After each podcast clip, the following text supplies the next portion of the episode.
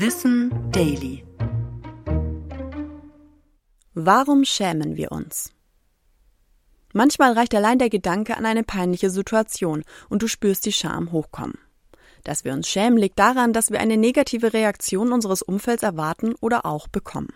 Was Scham auslöst, ist sehr unterschiedlich und individuell.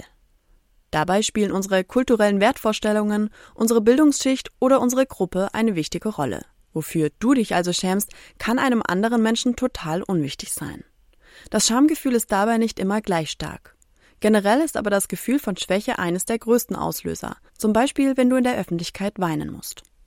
Der Grund kann darin liegen, dass du glaubst, die Kontrolle zu verlieren.